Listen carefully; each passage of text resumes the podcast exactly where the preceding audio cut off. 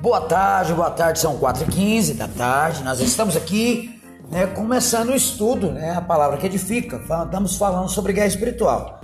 No episódio passado, nós falamos sobre as armas da nossa guerra. Estamos falando sobre Efésios 6, 10, versículo 18, que é mais interessante. Falamos sobre o cinto da verdade, agora a couraça da justiça.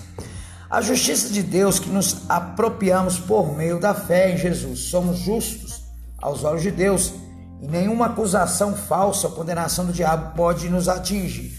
O que é couraça? Couraça é como um escudo, né? ou seja, nada é, que quando nós apropriamos por meio da fé em Jesus é como se fosse uma proteção. Peito fala de segurança emocional. Quando eu uso a couraça da justiça, eu estou é, dando segurança às minhas emoções, os meus sentimentos. Eu não estou sendo atacado nessa área. Por quê? Porque eu tenho a couraça que me protege de todo ataque do diabo nas minhas emoções e nos meus sentimentos. É a sandália do Evangelho da Paz, ou botina, borseguins, é, isso tudo é o que diz a palavra, ou pode ser sandália mesmo do Evangelho da Paz a arma da pregação do Evangelho que liberta os cativos. Ou seja, pés calçado com o Evangelho que caminha pelo mundo, que pisa os demônios. Pés firmados sobre a palavra de Deus e que esmaga o adversário. Ou seja, quando eu tenho a palavra de Deus como meu calçado, quando eu tenho o Evangelho de Deus como minha base, eu não sou ferido na minha estrutura, que é os meus pés. Está bem claro lá no Salmo 119, versículo 105. Tua palavra é lâmpada para os meus pés e luz para o meu caminho. Né?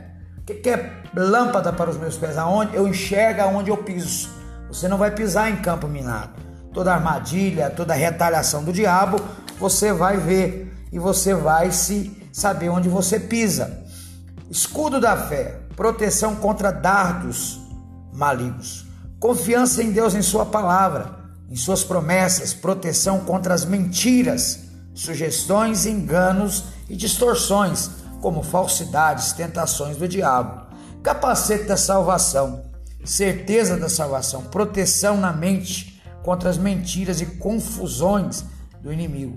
Espada do Espírito. O que é a espada do Espírito? É a palavra de Deus. Crê verdadeiramente nas promessas da palavra. Uma fé baseada no que Deus falou e vai cumprir. Lembrando sempre eu gosto muito de Números 23, 19, que diz o seguinte: que ele não é homem para que minta, nem filho do homem para prometer e não cumprir. Olha, o único homem no universo que não mente é o Senhor. Então creia na palavra, creia nele.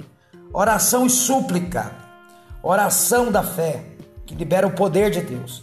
Confiança em Deus, vigiando por todos os santos, uns cobrindo os outros na guerra espiritual. Ou seja, não existe guerra espiritual sem intercessão. Isso é muito importante. Amém?